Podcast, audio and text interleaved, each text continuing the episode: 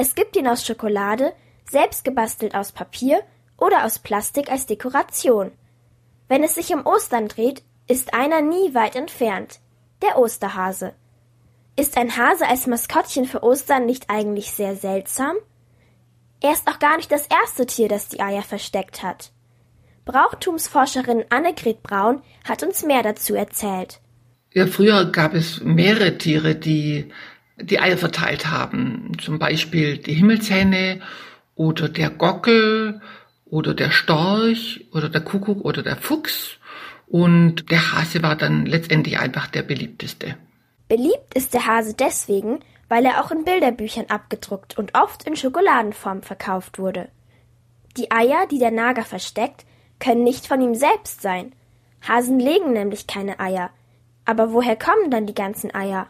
An Ostern werden Eier versteckt, weil es so viel Eier gibt. Davor ist nämlich die Fastenzeit zwischen Fasching und Ostern und da darf man keine Eier essen.